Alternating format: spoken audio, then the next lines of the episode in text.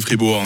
Le MAG, l'émission Magazine et Société de Radio Fribourg. Bon, on a déjà fait le truc de la toile, on va pas le refaire une nouvelle autre fois, Patrick. sinon, euh. Ouais, tu suis le fil, ça va Oui, ça va bien. Je suis tout va bien. On, a- on tourne autour des toiles et des fils. C'est pas très original, quoi. Ouais, c'est notre grosse sortie de la semaine avant que notre critique nous délivre sa critique. Justement, on écoute la bande-annonce. Tu veux faire un tour? Oh Ouais t'es sérieuse? Il y a une équipe d'élite avec tous les meilleurs speeder-héros C'est qui les nouveaux C'est incroyable Et c'est que le hall d'entrée. Miguel O'Hara. Il est à l'origine de tout ça. Comment on fait pour rejoindre la speeder team Tu ne pourras jamais en faire partie.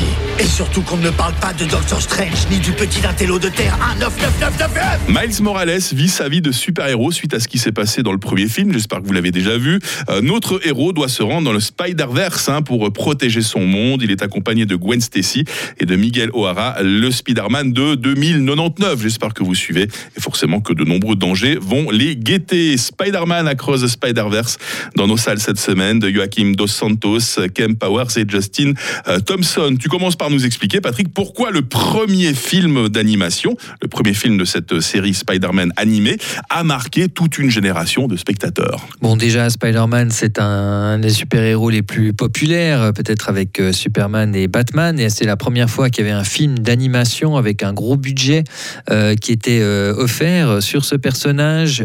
Une approche où on, était, on commençait déjà à ouvrir les portes du multiverse. Euh, surtout, ce qui avait marqué, je pense, les, générations de spectateurs, les nouvelles générations, c'était quand même l'animation qui était extrêmement particulière, bigarrée, euh, assez audacieuse, euh, avec vraiment un aspect très pop art, déstructuré parfois, un peu sauvage, un peu fou, mélangé à une bande son qui était très trendy à l'époque avec du Post Malone.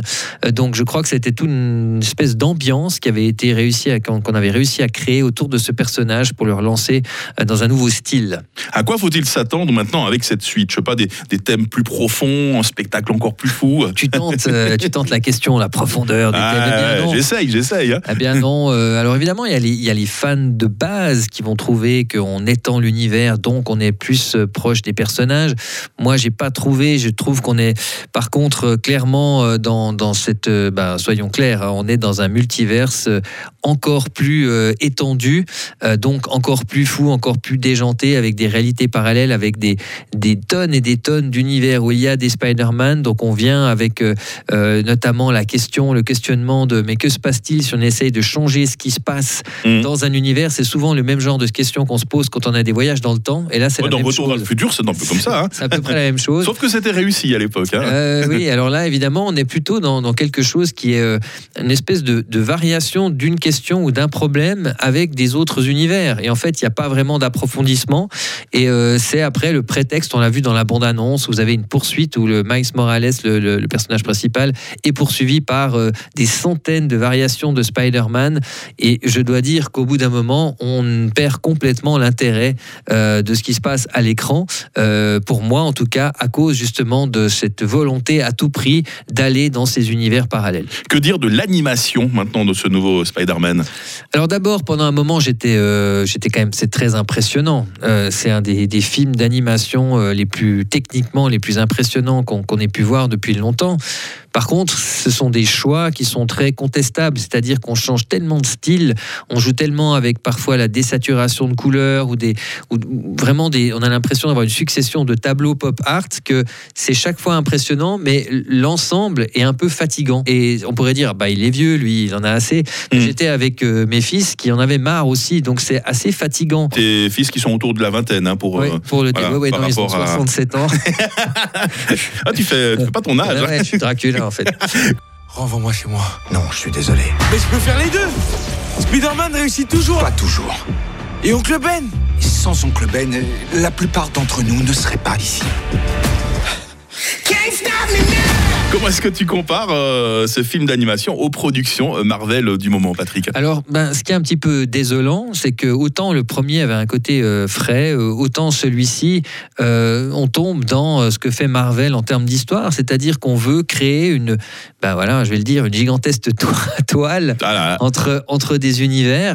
Et sans spoiler, le film est un peu énervant, c'est-à-dire que il monte, il monte, il monte une histoire, on arrive à une révélation et tout d'un coup, le film s'arrête et on dit euh, to be continued. Hein, Mm. Donc, euh, et, et ça, c'est c'est un peu pénible, quoi. Ça veut dire qu'on est dans un film de deux heures qui est un épisode d'une grande saga et on a cette espèce de tableau gigantesque que les créateurs essayent de, de construire. Mais en termes de- d'émotion, en termes de- d'intérêt de, ce qu'on peut trouver dans le personnage de Spider-Man, en fait, on s'en éloigne tellement que, que finalement, je trouve qu'on se retrouve à quelque chose qui est similaire à ce que fait euh, Marvel dans les films live, live action. Première sélection dans nos salles cette semaine, Spider-Man Across the Spider-Verse, on vient d'en parler. Patrick Ramu nous touche tout à l'heure quelques mots d'une autre sortie sélectionnée pour nous. Renfield, c'est aussi euh, dans nos salles. Et on verra ce que vaut sur Netflix euh, The Mother avec euh, Jennifer Lopez, entre autres. Restez bien avec nous pour la suite de ce Mag Cinéma sur Radio Fribourg. D'autant qu'on a des places de cinéma à vous lâcher avant 9h.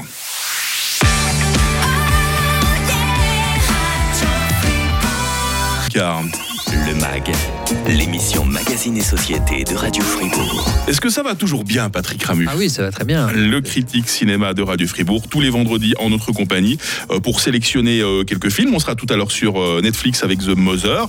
Et voici un film de vampire qui est dans nos salles cette semaine. Mes besoins sont la seule chose qui importe. Renfield. Maintenant, la table. Alors voilà, je travaille pour Dracula. Le comte Dracula. Le vrai Dracula On m'appelle le maître des ténèbres. Ou encore le seigneur de la mort. Renfield est l'assistant martyrisé du maître le plus abominable de tous les temps, le comte Dracula. Après des siècles de servitude, Renfield n'aspire qu'à une chose, le pauvre, s'affranchir de l'ombre du prince des ténèbres. Le problème, c'est que chacun a besoin de l'autre. hein. On peut le voir dans ce film Renfield hein, de Chris Mackie avec Nicolas Holt et euh, Nicolas Cage. Alors, pas vraiment branché par euh, cette histoire de l'homme araignée, peut-être plus branché par l'histoire de vampire de cette semaine, mon bon Patrick. Ah, difficile, difficile. Euh, je suis pas comme euh, la plupart des, des gens qui trouvent que Nicolas Cage euh, fait n'importe quoi. Moi, moi, je suis toujours assez client de ce qu'il fait. Moi, c'est que le camp que j'aime euh, bien. hein. qui, qui essaye des trucs, qui, qui est dans alors complètement des fois dans le dans le l'opéra. il, il en fait des tonnes, il essaye des trucs. Ça, ça me dérange pas. Donc à la limite, sa version de Dracula. Alors on aime ou on n'aime pas, mais passe encore. Le problème, c'est que c'est un film qui, selon moi, bah, essaye de. Enfin, ça c'est assez évident. Essaye de combiner comédie horreur euh, avec des aspects de on a justement ce Renfield qui est aussi dans un groupe de paroles, qui est, on est dans la psychanalyse, comme tu l'as dit, une relation toxique, comment sortir d'une relation toxique, euh, de, la dépendance? Et en fait, c'est traité d'une manière à la fois euh, euh, un peu, pas vulgaire, mais un peu outrancière, avec des moments d'horreur pure, avec des, des, des trucs un peu gore. Où il n'y a pas de problème, et tout d'un coup mélangé à de la comédie avec un petit peu de psychologie, et en fait on voit bien ce qu'ils ont voulu faire, mais pour moi ça, ne fonctionne pas vraiment. C'est qu'on est dans quelque chose qui n'est pas très fin, malheureusement, euh, qui est qui est pas inquiétant non plus, euh, qui est juste une espèce de, cinéma bis, euh, mais qui a la, prétention d'avoir un peu des moyens et puis d'être de quelque chose un peu pour du divertissement de, masse. Et je trouve que là au milieu, Nicolas Hoult est un acteur assez, assez intéressant, il fait ce qu'il peut. La mise en scène est extrêmement plate, assez fade, et Nicolas Cage n'est alors, encore une fois, je suis fan de, de, de ce qu'il peut faire. Je le trouve pas spécialement drôle. On est un peu dans un film qui coche les cases. On se dit, voilà, ça va être comme ça. C'est effectivement comme ça que ça se déroule. Et au résultat, on n'est pas vraiment surpris. Donc, euh, moi, ça m'a vraiment euh, laissé euh, de glace. Renfield dans nos salles également euh, cette semaine. Voyons ce qu'il y a de nouveau sur Netflix. Eh ben, c'est zéro. Non, non. Où est mon bébé? Vous avez fait perdre son temps au FBI en ne pensant qu'à négocier. Sept de nos agents ont été tués. Maintenant, les conditions, c'est nous qui les imposons. Adrian Lovell et Hector Alvarez sont en liberté. On sait toutes les deux que ce que vous pouvez faire de mieux pour protéger cet enfant, c'est disparaître. Et si je refuse? Ils vous retrouveront. Toutes les deux. Alors qu'elle tente de fuir ceux qui la poursuivent, une ancienne tueuse doit sortir de sa cachette pour protéger sa fille qu'on lui a enlevée à la naissance. The Mother, la maman, hein, tout simplement, sur Netflix cette semaine, un film de Nicky Caro avec Jennifer Lopez. Mais oui, c'est elle, cette maman musclée qui se bat pour sa fille. C'est vrai que c'est la série. Aujourd'hui, c'est l'émission de Je n'aime pas, mais je dois faire attention parce qu'il y a des gens qui aiment bien. Mm. Donc, euh, Ah, moi, je suis un grand fan de Jennifer Lopez. hein. alors moi, j'aime pas trop. comme chanteuse, plus que comme actrice, je dois le dire. Ouais, moi j'aime pas trop. euh, c'est une pro, voilà. Elle fait les choses bien. euh, euh, elle a, elle a, ses, elle a son, son, comment, son- ses fans euh, qui la suivront euh, dans quoi qu'elle fasse. Et ce film est réalisé alors d'une manière assez compétente par Nikki Caro. On voit que c'est de nouveau un de ces thrillers féministes. Mm. Pas de souci. euh, euh, une mère, une ancienne agente qui doit défendre sa fille. C'est un peu, euh, là aussi, on parlait du liste de courses, c'est un peu la même chose. Il y a quelques scènes qui sont, qui sont bien réalisées, mais, mais on a vu ça 350 fois. Et c'est pas parce qu'on met Jennifer Lopez avec une parka euh, en Alaska que tout d'un coup, ça Mhm. devient un truc qu'on n'a jamais vu. C'est vraiment l'argument de vente pour le film, tu penses? Ouais, Jennifer Lopez, Il y a voir. Jennifer Lopez qui fait autre chose, qui est Mhm. dans un mode d'action. Euh, je trouve que c'est marrant. Channing Tatum, l'acteur, disait que dans les, sur les plateformes, on avait de plus en plus de contenu, mais euh, que c'était euh, qu'il y avait plus grand chose à raconter. Et c'est vraiment ce que montre ce film, c'est-à-dire qu'on n'a pas grand chose à raconter.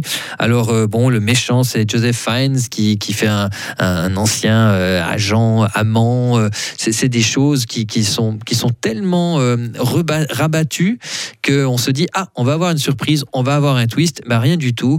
Et moi j'ai regardé ça vraiment, mais j'essayais de, de me motiver et je trouve que c'est typiquement une de ces productions Netflix qui ne servent à rien du tout. Après Jennifer Lopez a toujours son charisme, sa présence. Je pense pas que c'est une actrice particulièrement impressionnante. Comme j'ai dit, c'est une pro. Alors c'est un travail de pro, mais réalisé vraiment euh, de manière un peu industrielle et ça n'a pas de personnalité.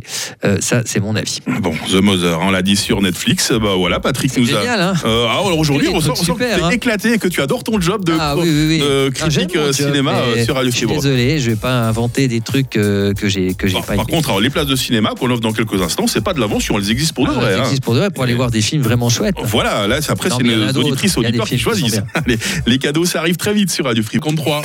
Le MAG, l'émission Magazine et Société de Radio Fribourg. Et voilà, dernière ligne droite avant notre générique de fin. Patrick, on va offrir euh, quelques places de cinéma. Tu es d'accord? Ah, ça, je suis d'accord. Euh, surtout si l'on vous questionne sur euh, Spider-Man Across the Spider-Verse. Je suis même d'accord que as tu me là-dessus. que tes fils ont adoré également. Euh, comment s'appelle le Spider-Man de ce nouveau Spider-Man Across the Spider-Verse? Être Spider-Man, c'est faire des sacrifices. Tu dois choisir entre sauver une personne et sauver tous les univers. Trois propositions, Patrick. Qu'il s'appelle Miles Morales Est-ce qu'il s'appelle Peter Parker Ou est-ce qu'il s'appelle Clark Kent Il pourrait s'appeler Patrick, il pourrait s'appeler Mike, il pourrait Bruce avoir tous- Wayne tous les noms. hein, il pourrait voilà. s'appeler Jean-Paul II, enfin tout ce que tu veux. Bienvenue sur WhatsApp hein, 079 euh, 127 70 60. Votre réponse accompagnée de votre nom et de votre adresse euh, postale complète. La semaine prochaine sort euh, Transformers Rise of the Beast. On attendra peut-être le 16 juin pour en vous toucher quelques mots hein, parce que la semaine prochaine on aura le week-end de la fête Dieu et on vous parlera sans doute aussi, euh, il sera sorti à ce moment-là, de The Flash. Je dois défaire ce que j'ai fait. Ce sont nos blessures